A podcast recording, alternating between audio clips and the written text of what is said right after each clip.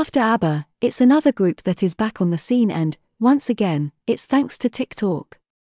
The song That's Not My Name by the Ting Tings is generating buzz on the social network. A trend that has gone around the world thanks to certain celebrities. Have a listen. They call me Help. They call me.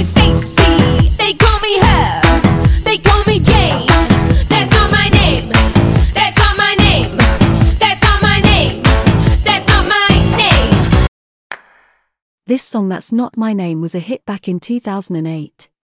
Now, 14 years later, it's trending again on streaming platforms like Spotify.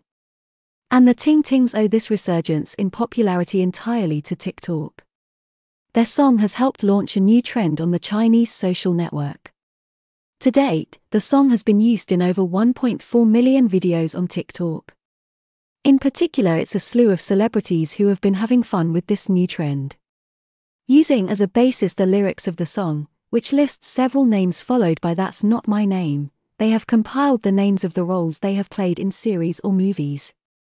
It's a trend being buoyed by top celebrities from the world of movies like Drew Barrymore, Jessica Chastain, and Dwayne Johnson, as well as by singers like Shakira and Christina Aguilera, who have detailed several aspects of their career in this format.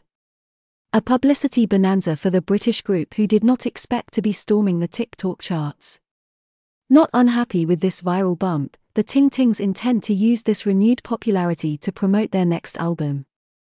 A phenomenon that shows once again the impact that TikTok can have in the music world.